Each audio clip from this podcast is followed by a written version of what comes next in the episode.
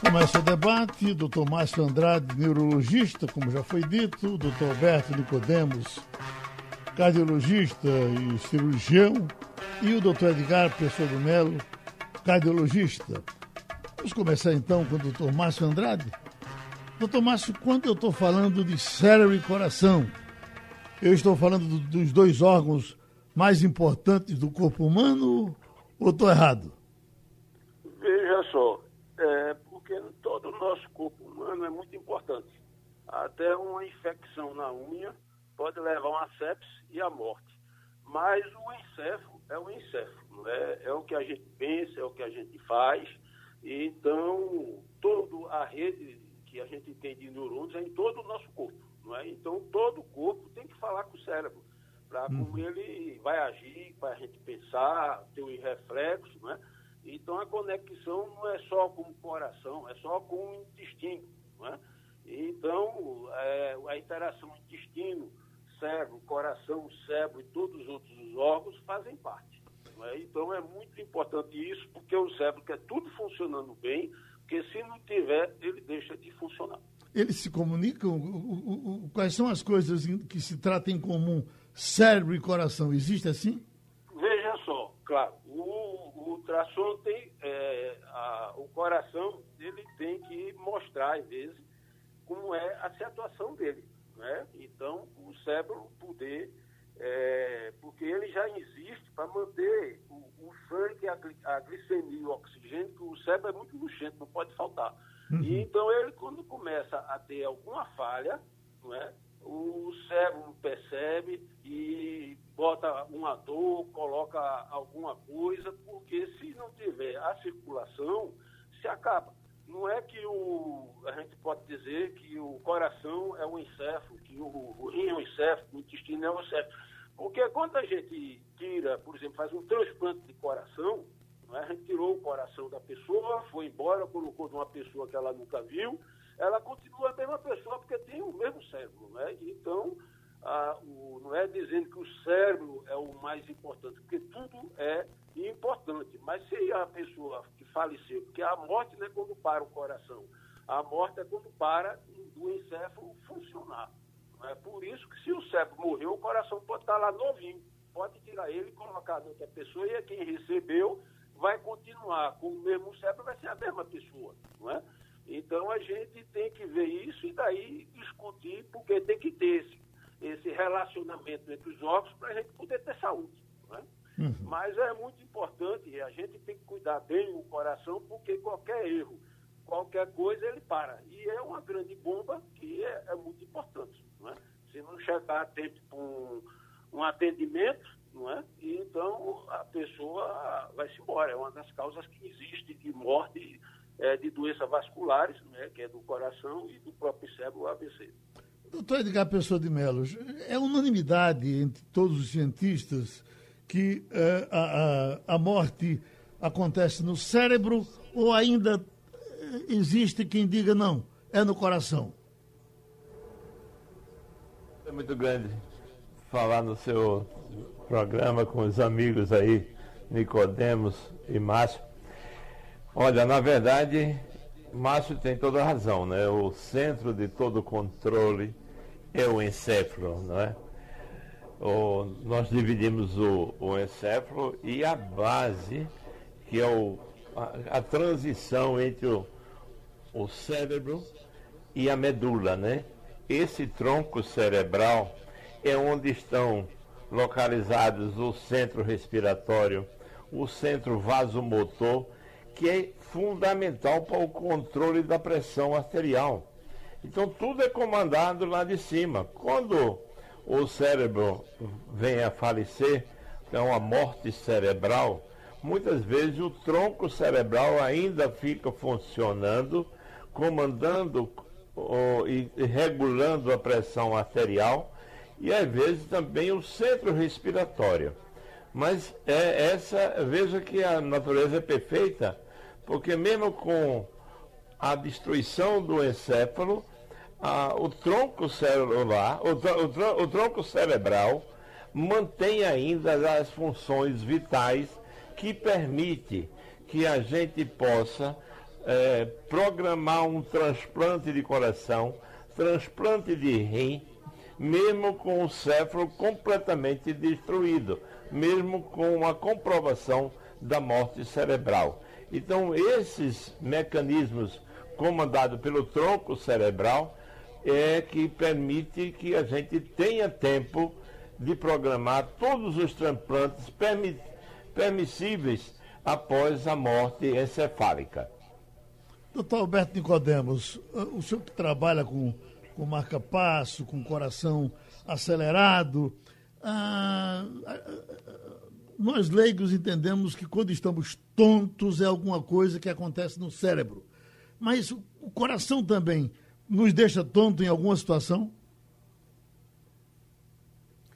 É, bom dia, Geraldo. Obrigado pelo convite, participar mais uma vez é, do seu programa e com os colegas, com os amigos, é, Edgar Pessoa e Márcio. É, e bom dia aos telespectadores. Geraldo, coração, ele fu funciona em conjunto com o cérebro, como disse Márcio. Uhum. E é, ele depende das, das ordens que o cérebro emite para o coração. E em determinadas situações, quando o coração bate devagar, você tem hipofluxo cerebral, não tem oxigenação e o cérebro é muito carente de oxigênio, como, como disse Márcio, ele é muito luxento. Uhum. Então, uma parada cardíaca que dura três minutos sem oxigenação causa lesão grave no cérebro por conta da, do déficit de oxigenação. O mesmo se diz das arritmias com frequência elevada, em que o débito cardíaco cai e também a perfusão cerebral diminui e, e, o, e o indivíduo fica tonto e chega então a cair a cair, ter, ter síncope, o desmaio e às vezes até morte súbita. Então, as, a, então, a, a, as arritmias têm esse. Uhum. Diga, Geraldo. A arritmia da tontura? Sim. As arritmias podem ser tanto lentas, chamadas bradicardias, como rápidas, está aqui arritmias. Nas duas, a diminuição de perfusão cerebral com a diminuição de fluxo e de oxigenação e, consequentemente,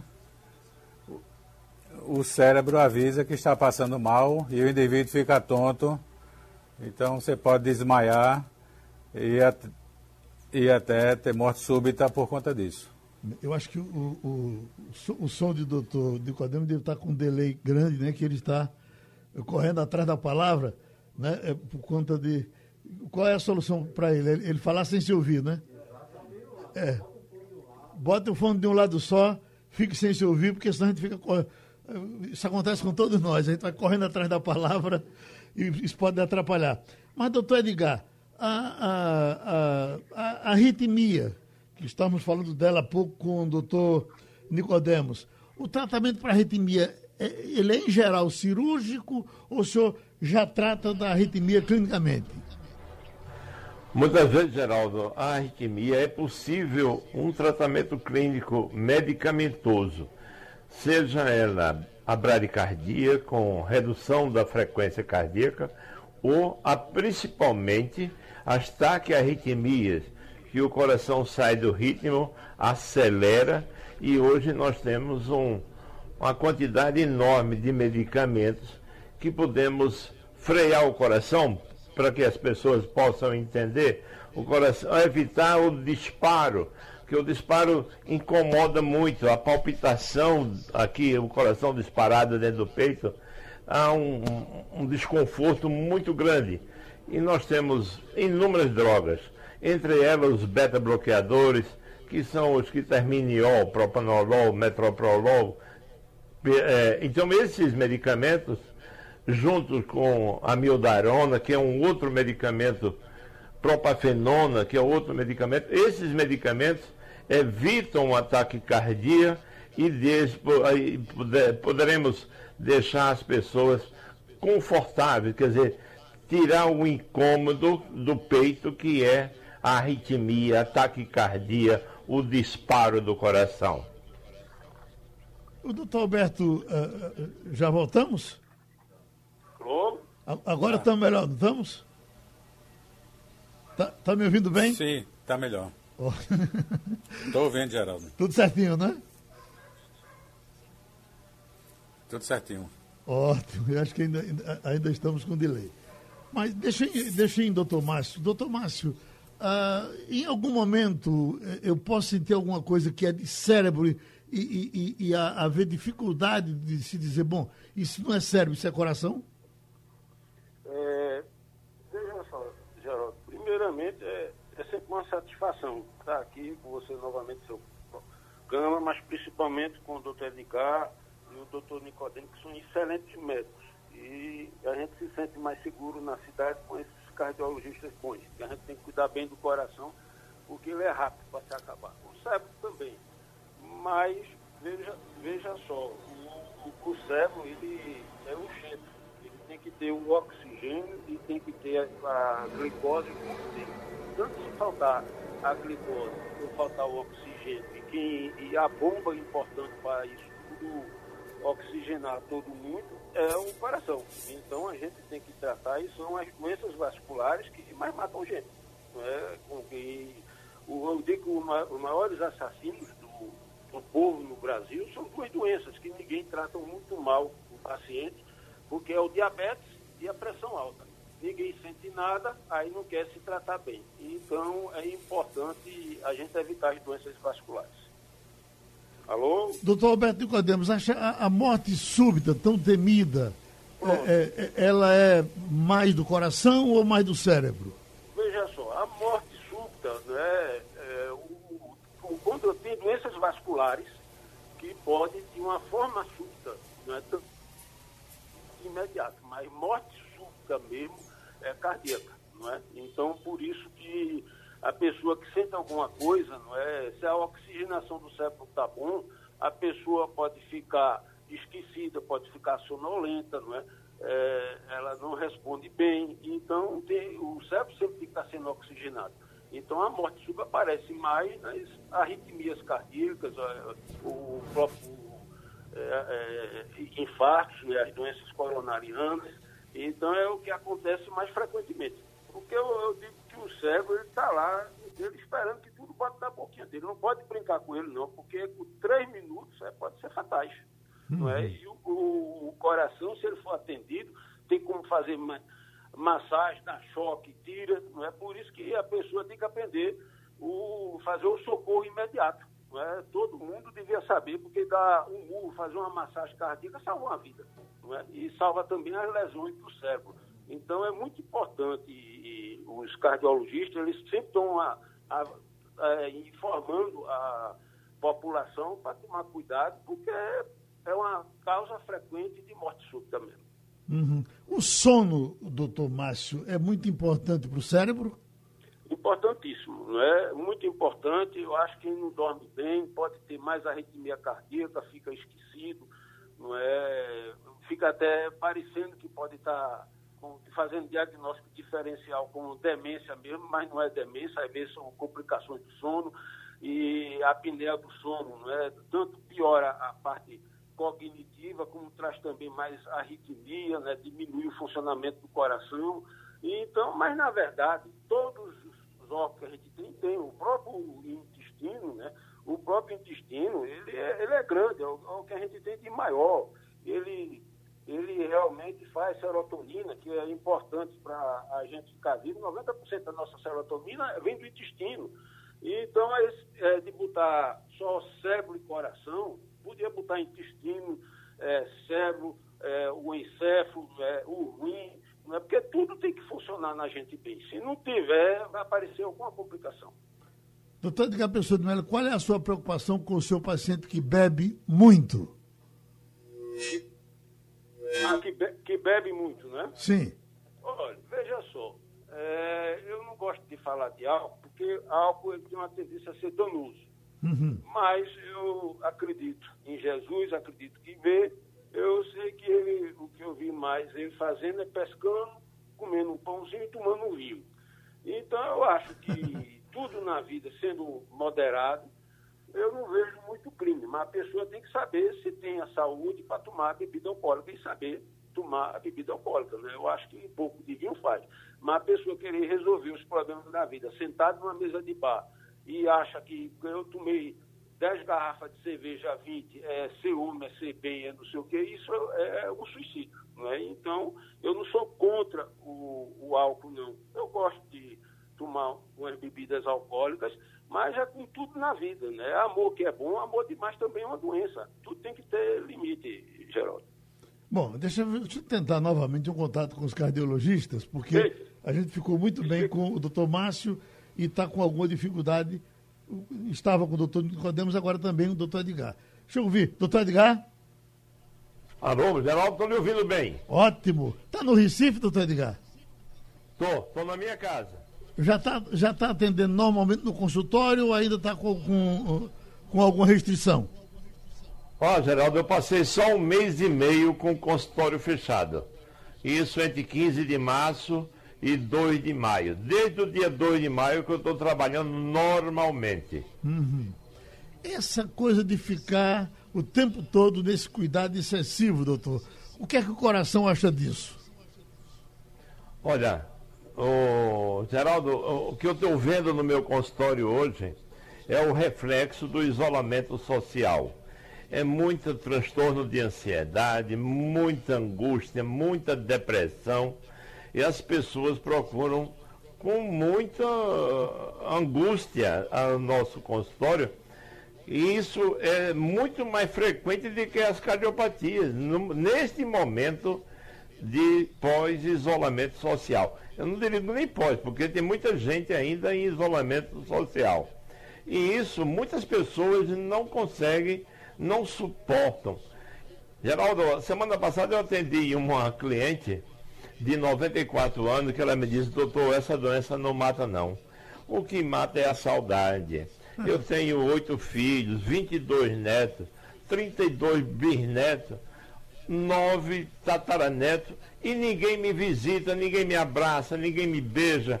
E isso é extremamente angustiante para as pessoas. Muitas pessoas não suportam isso, descompensam, desenvolvem o, o transtorno de depressão e muitas vezes chegam no nosso consultório com depressão muito grave e que a gente tem que utilizar muitas vezes mais de um antidepressivo para levantar essas pessoas, levantar o astral, para que ela possa voltar a uma vida normal e muitas vezes a gente consegue orientar os familiares para que evite o abandono dessas pessoas, porque muitas vezes a pessoa se salva do, do Covid, mas termina com depressão grave, com risco de vida também.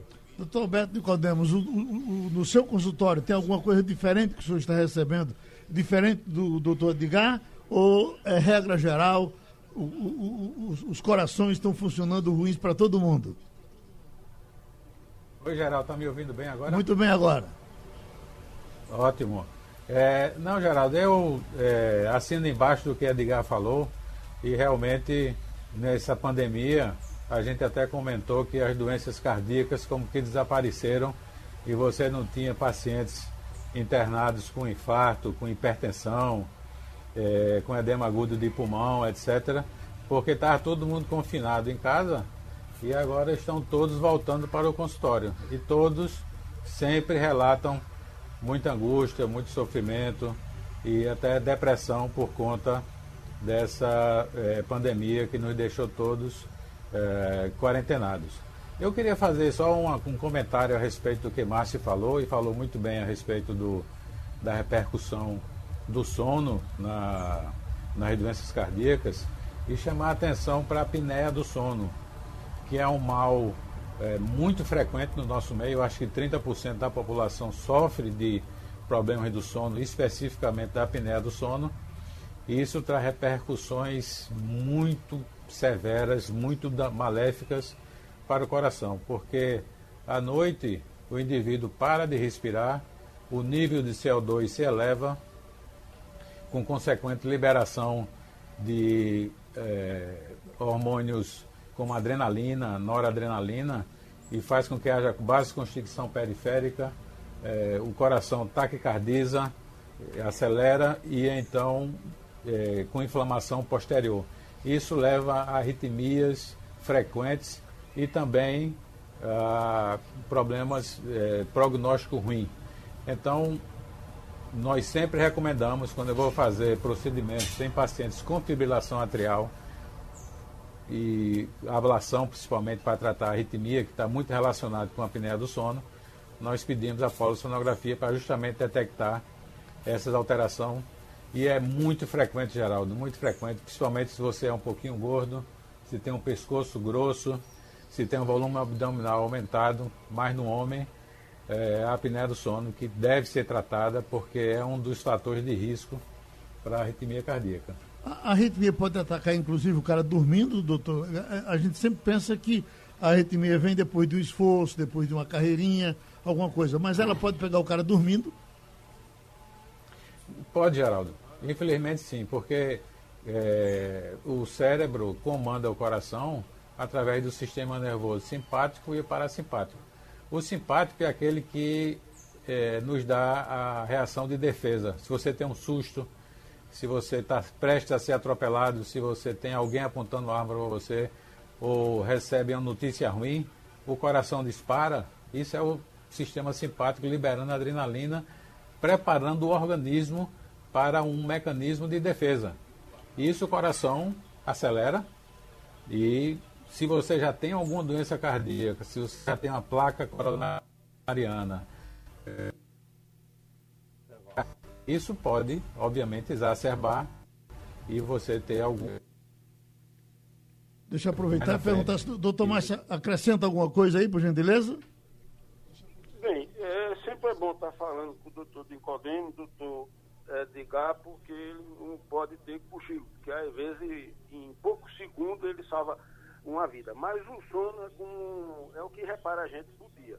E como já foi relatado pelo doutor Nicodemos, e a apneia do sono mata, infarta, tem mais AVC, sobe pressão, não é? Então, isso tem que ser tratado. Então, quem é o roncador, o, que às vezes o matuto diz, ah, ele dorme bem porque ronca muito. Não, ele realmente está faltando oxigênio. A gente tem que estar bem atento para isso, para a apneia do sono é uma coisa muito importante. Não é? Agora, é, eu sempre digo, e já que os cardiologistas falaram, eu vou dizer, os três melhores remédios do mundo é a socialização. É andar e falar, ser fofoqueiro. Quem fala muito, quem se socializa e anda, melhora e, e evita mais essas doenças. Então se preocupe com aquele paciente que é isolado, não gosta de falar e não quer saber de andar, de se mexer. Isso que é terrível do ser humano. E esses três remédios são todos três de graça. Doutor Edgar, uma reclamação que tem sido mais ou menos comum em amigos meus que tiveram o Covid e se, ou a Covid e se curaram. Eles reclamam de depressão. Isso é, é, é, é linear? Quem tem esse, é, é, essa doença tem tendência à depressão? Olha, Geraldo, qualquer doença que tenha risco de vida impacta muito no psiquismo da pessoa. Isso quem tem infarto, quem tem AVC, não é? quem é reanimado pós parada cardíaca e também o Covid que as pessoas assistem o noticiário sabe que é uma doença de um potencial de mortalidade muito intenso, apesar de que a estatística mostra que a mortalidade é menor de que 0,5%, mas a, o bombardeio da imprensa é tão violento que as pessoas têm na cabeça a noção de que quem pegou a doença vai morrer. Então isso é uma tragédia para o cérebro dessas pessoas. Quem tem a doença, a pessoa não tem a certeza que vai sobreviver, e isso muitas vezes impacta tanto que essas pessoas se salvam do Covid, mas desenvolvem uma depressão grave, um transtorno de ansiedade grave e muitas vezes síndrome do pânico com medo de morte iminente. Então essas pessoas sofrem muito. E, consequentemente, apesar de ter sobrevivido ao Covid, elas precisam de uma orientação para estabilizar o emocional, estabilizar o transtorno de ansiedade e muitas vezes recuperar essas pessoas do, da pior complicação que é a depressão grave. E isso é possível porque hoje nós temos um, terapias, nós temos um arsenal terapêutico fantástico, cada vez maior, que podemos recuperar essas pessoas, aliviando o transtorno de ansiedade e recuperando essas pessoas da depressão grave, permitindo que o, o seu humor volte ao normal, a qualidade de vida volte ao normal e a pessoa volte a ter o prazer de viver. Doutor Márcio Andrade, a depressão me manda algum recado que vai chegar ou ela se instala de repente e quando menos eu espero já estou prostrado? O, aí falou da hipertensão? A depressão. Ah, a depressão. A depressão, às vezes, fica difícil, porque se é uma pessoa que não gostava de conversar, já, já, não era muito alegre, então a família acha que a pessoa é, é, normal aquilo, mas aquilo já pode ser depressão. Às vezes não chora, é só não ter vontade de se isolar, não, é, não ter alegria, não ter emoção e traz doenças terríveis. Né? Acaba com a pessoa a depressão. A pessoa com depressão diminui o sistema imunológico, é, pode ser até um facilitador de câncer. É? Então mata todas as doenças, as doenças vasculares, câncer. É? Então que a coisa mais importante que a gente tem é tratar nosso emocional. O, o emocional é que destrói e traz todas essas doenças. Até uma gripezinha, quando a gente está abalado porque não conseguiu pagar as contas, então vai ficar mais gripado, a virose é, toma conta, porque os anticorpos da gente vai embora. Então é importante, é o que eu falei, né? a gente tem que estar socializado, conversando, andando, se a, tem uma, uma alimentação é, boa e estar junto de gente, né? E, e, estudar e procurar uma profissão que gosta de fazer, que é a pior coisa que a pessoa está é, tá fazendo uma atividade que não gosta, porque todo dia ela está favorecendo aparecer uma doença no seu organismo, porque ela está uma eterna insatisfeita. Né? Então a gente tem que procurar a, a alegria. Não é? é importante, porque tudo mexe. Né? Veja Também. que o intestino, que a gente fala, não fala pouco dele, mas a serotonina, 90% da serotonina que a gente tem é o intestino que faz.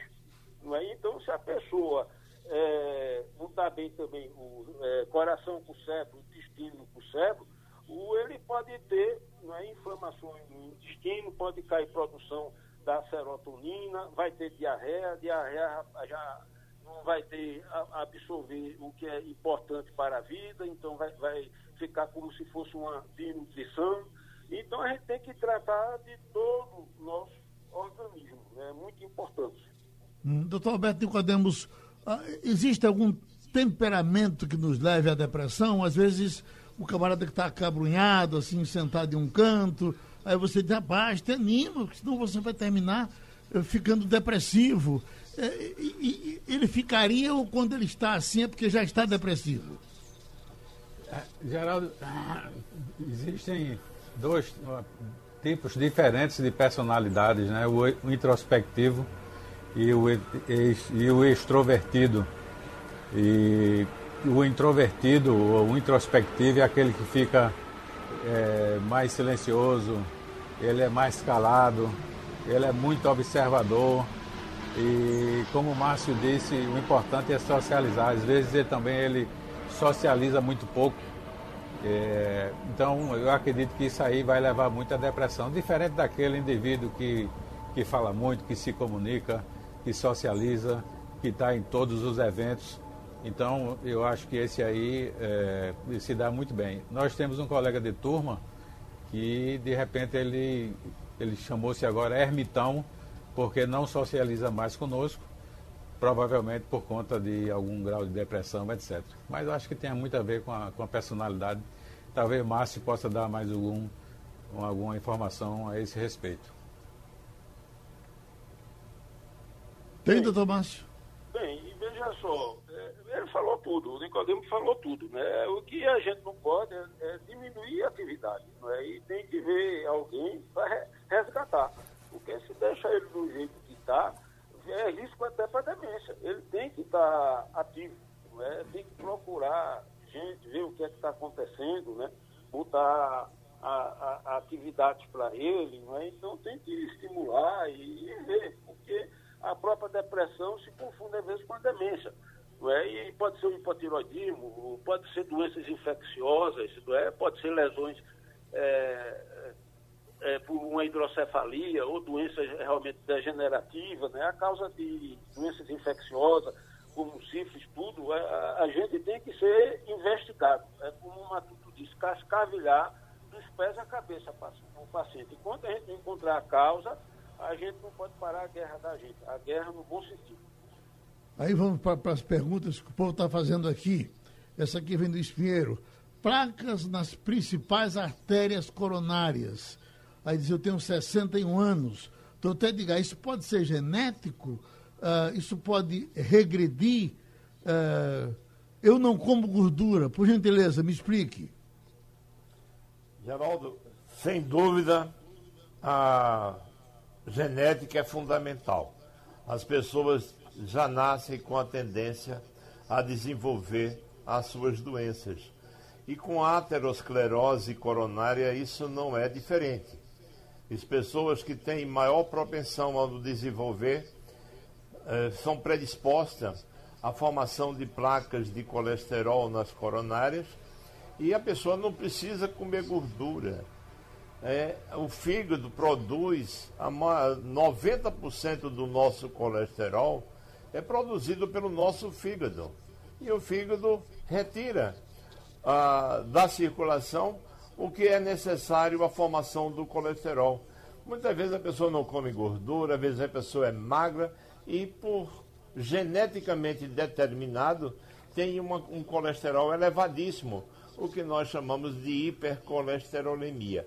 E essas pessoas têm uma forte tendência a desenvolver arteriopatias, seja na coronária, seja nas carótidas, que são as artérias que irrigam o cérebro, e as artérias periféricas. Isso leva a uma propensão ao infarto agudo do miocárdio, ao acidente vascular cerebral isquêmico e aos entupimentos que são as tromboses das artérias periféricas, entupimento das artérias dos membros inferiores, que muitas vezes levam à amputação. Veja que a aterotrombose é uma coisa só. Quando você me convidou para falar sobre interação cérebro, o, o, coração, a primeira coisa que vem é a fisiopatologia do infarto e a fisiopatologia do acidente vascular cerebral isquêmico, que é a mesma. Os fatores de risco são iguais: hipertensão, diabetes, obesidade, tabagismo. Então, essas são os principais fatores de risco. Lógico que tem outros que a gente pode enumerar, mas assim eu ocuparia o seu espaço só divulgando fatores de risco. Mas é importante que as pessoas saibam que a hipertensão leva ao infarto e ao AVC. Trate bem a sua hipertensão. O diabetes, a mesma coisa. Trate bem a hipertensão. A hipercolesterolemia também. E abandone o tabagismo. Isso é a maior prevenção das doenças cardiovasculares que as pessoas possam se envolver nisto, nessa prevenção, evitando a doença que mais mata no mundo todo, que são as doenças cardiovasculares. Para que as pessoas tenham ideia, esse ano vão morrer de doenças cardiovasculares no Brasil 350 mil pessoas. Isso realmente todo ano ocorre, independente de pandemia ou não. Então, isso é importante que, apesar de toda a divulgação da pandemia, as pessoas não podem esquecer o mecanismo de prevenir as doenças cardiovasculares, que são as que mais matam. Nós sempre falamos sobre hipertensão, doutor Edgar. Eu lhe pergunto, se a pressão for baixa, em que momento uma pressão baixa lhe preocupa? Você tem que tratar o cara para subir a pressão dele. Olha, Geraldo, não tem tratamento para hipotensão. É, o que nós encontramos com pessoas que normalmente têm pressão baixa é a hidratação. Tomar muito líquido, comer um pouco mais de sal. Essas pessoas precisam de um pouco mais de sal. E exercício físico. E com isso a pessoa pode controlar muito bem sua pressão arterial, porque a pressão arterial dá sintoma, dá tontura, preguiça de levantar da cama, astenia, desânimo. Então precisa que a pessoa se alimente bem, que tome muito líquido durante o dia, e isso evitará a queda da pressão arterial e essa, tornar essas pessoas com melhor qualidade de vida. Josefa está lhe perguntando, tenho 49 anos, há 20 realizo anualmente ecocardiograma, resultado sempre apresenta leve, discreto, refluxo mitral, uh, tricúspide. Qual a repercussão dessas insuficiências e quais os riscos para a minha saúde cardíaca? Oh, graças a Deus, nenhum o leve refluxo mitral, o leve refluxo tricúspide, isso não tem nenhuma repercussão. Isso não modifica a vida de ninguém, dependendo da etiologia. Muitas vezes essas pessoas têm prolapso de válvula mitral e muitas vezes isso dá um pequeno escape, o que nós chamamos de uma discreta insuficiência. Muitas vezes essa pessoa disso não vai sentir nada, mas a, a, a, prolapso de válvula mitral muitas vezes se associa a uma incidência maior de enxaqueca e também de taquiarritmias. E as arritmias incomodam muito. Essas pessoas também apresentam dor no peito, a chamada dor precordial. E tudo isso, Geraldo, nós temos tratamento para que essas pessoas tenham, vivam completamente assintomáticas que é o que a gente tem que ver é a qualidade de vida das pessoas. Então, se as pessoas têm esses sintomas, um simples beta-bloqueador, um propanolol, um metroprolol, atenolol, são medicamentos baratos que as pessoas poderão tomar e, e ter uma qualidade de vida. Eu sempre lembro, Geraldo, quando eu falo de beta-bloqueador, porque muitas vezes eu, um vizinho medica o outro. E quem tem asma brônquica, alérgica, não pode tomar nenhum beta-bloqueador.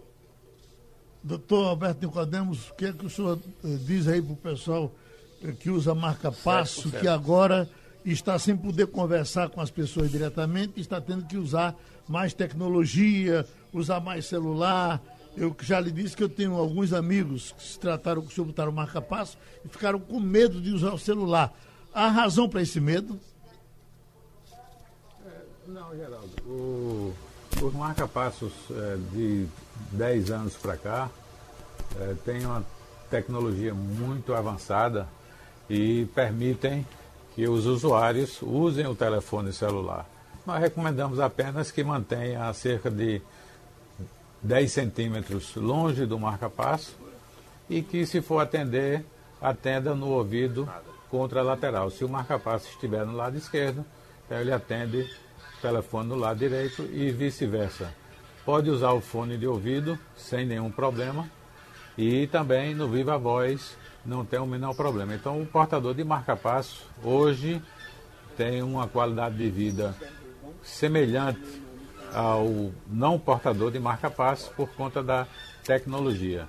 E também é, eles vêm equipados, é muito bom informar a população, com a compatibilidade com a ressonância magnética, que era um entrave e era um transtorno para o portador do marca-passo. Hoje em dia, é, a ressonância magnética pode ser feita com tranquilidade nos portadores desse aparelho, desde que programados anteriormente.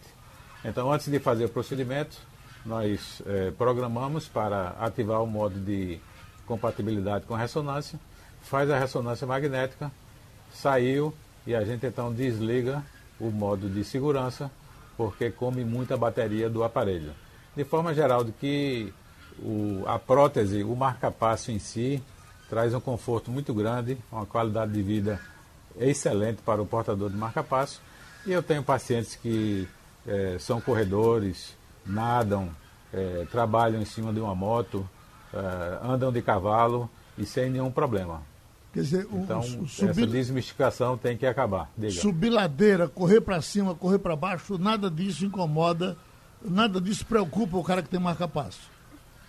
É, tem que ver se existe apenas a doença elétrica, que foi a razão para o implante do marca-passo, ou se não existe, ou se existe uma doença cardíaca subjacente. Se ele tem um marca-passo e tem uma insuficiência cardíaca, ou tem uma cardiomiopatia dilatada, ou infartou, obviamente, ele vai ter que tomar cuidado por conta dessa cardiopatia pré-existente. O fato de ter marca-passo apenas não contraindica. O que a gente tem que observar sempre é o contexto.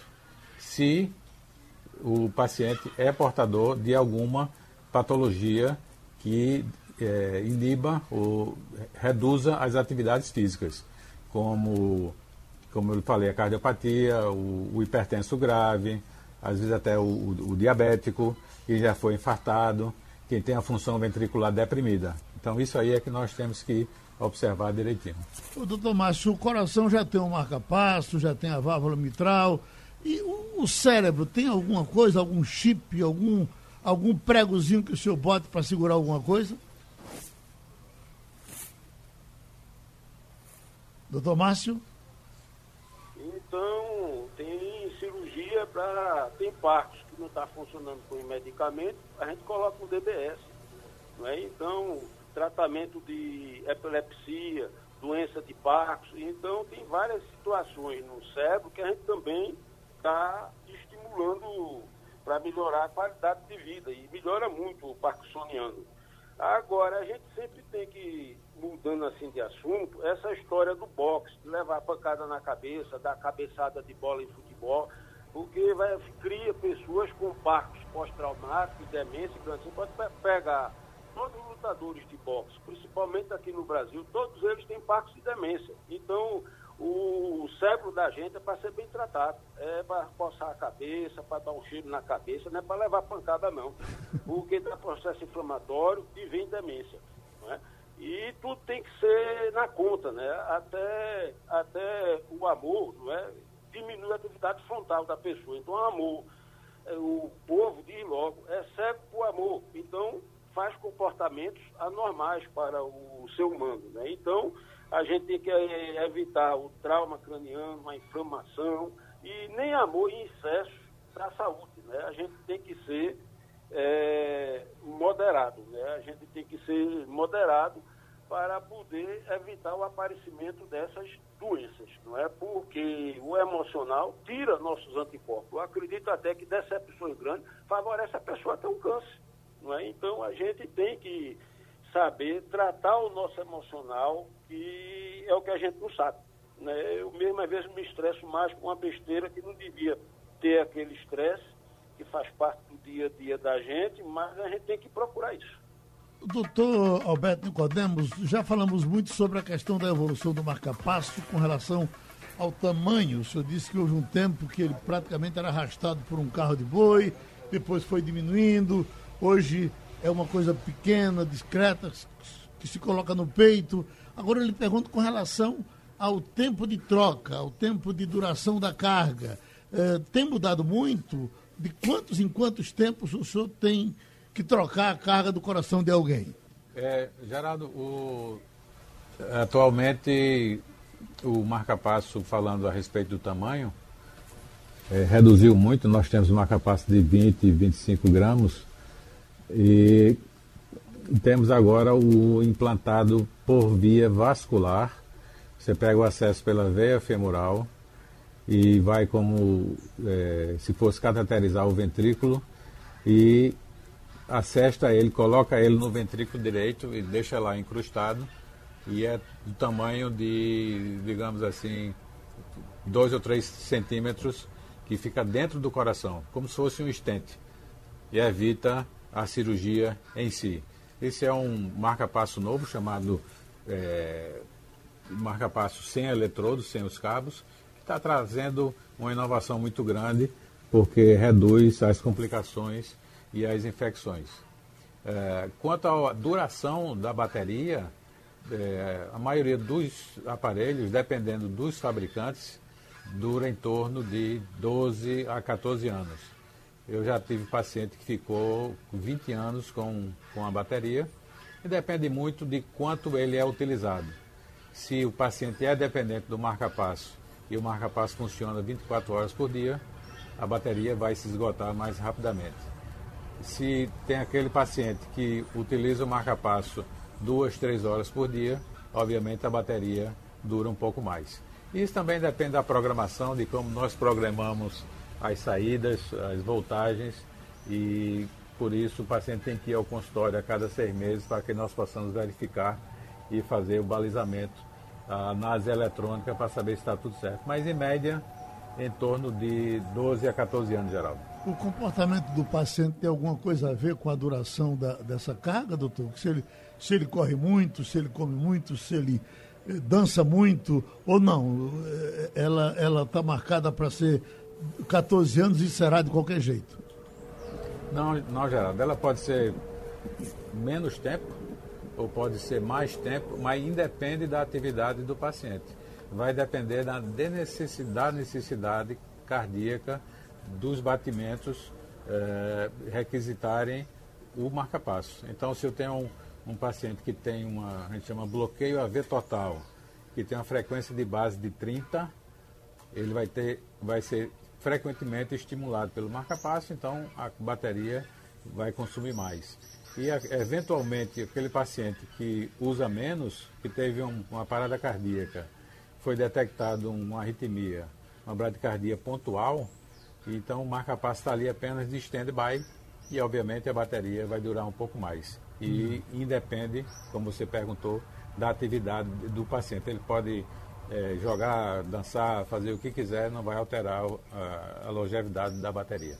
Doutor Edgar, há pouco o doutor Márcio falava da, do estresse. Uh, estresse é um, é um problema de coração, é um problema de cérebro ou é um problema do corpo todo? Geraldo, Geraldo, Geraldo, é, realmente o estresse é o grande marcador de complicações cardiovasculares, seja ela doença coronariana que leva à angina ou infarto, mas também ao acidente vascular cerebral, seja ele o vascular cerebral isquêmico, que é o trombótico, que é a oclusão de uma artéria cerebral, mas também o estresse leva a um pico hipertensivo, uma súbita elevação da pressão arterial que pode romper uma das artérias do cérebro, levando ao acidente vascular cerebral hemorrágico. Então veja que o estresse é danoso, é, destrói completamente o equilíbrio da saúde corpórea. Então isso é importante que as pessoas que vivem em estresse permanente, ele utilizem técnicas de relaxamento como yoga, como meditação. Essas coisas funcionam muito. E quando isso não consegue aliviar o estresse, nós temos uma terapia farmacológica, medicamentos que diminuem a ansiedade e, consequentemente, diminuímos, minimizamos a repercussão do estresse em todo o sistema. Veja, doutor Márcio, veja o estresse, o meu estresse aqui, de ficar conversando com os senhores, com medo que essa linha caia, que, que não aconteça esses buracos. Você acha que eu vou escapar? Mas veja, é ter a tranquilidade, não é? Não, não abusar, a gente não pode estar abusar, é, lembrar aí ao cardiologista, porque a maior fonte de erros para a gente ter derrame, né, AVC, que derrame que o, pessoal fala, né, é embolia cardíaca, né? Então a gente tem que estar tá vendo como é que está nosso coração, né? Agora eu só quero dizer que o amor, não é? O amor não fica no cérebro não, né? Então as emoções, tudo não fica no coração não, fica no cérebro mesmo, né? Porque todo cardiologista diz que o amor está no coração, mas ele está no, no encéfalo mesmo. Pronto, deixa eu abraçar os meus amigos médicos que fizeram hoje esse programa com a gente. Doutor Márcio Andrade, que foi muito bom ter o senhor aqui. Meu prezado doutor Alberto de Codemos. Doutor Alberto, precisamos fazer outra viagem daquela para acabar com esse estresse todo, tá certo? Da pesqueira, exatamente. Vamos lá, Geraldo. Quando ah. acabar essa pandemia, marque que a gente vai. Ainda tem uma, uma liambazinha para fumar lá com os índios lá em cima, viu? Tá certo. para ficar doidão, tá certo? É verdade, tá bom. Um abração, okay. doutor Edgar Pessoa de Velo, saudade desses amigos todos, que o bom, doutor Edgar, é quando a gente está aqui frente a frente e no, no, intervalo a gente brinca um pouco, o estresse vai embora. Mas fazer o quê? Breve é assim, estaremos de volta. Deus queira. Muito obrigado, amigos, e o programa é repetido amanhã às duas e meia da madrugada. Sugestão ou comentário sobre o programa que você acaba de ouvir, envie para o e-mail ouvinte@radiojornal.com.br ou para o endereço Rua do Lima 250, Santo Amaro, Recife, Pernambuco.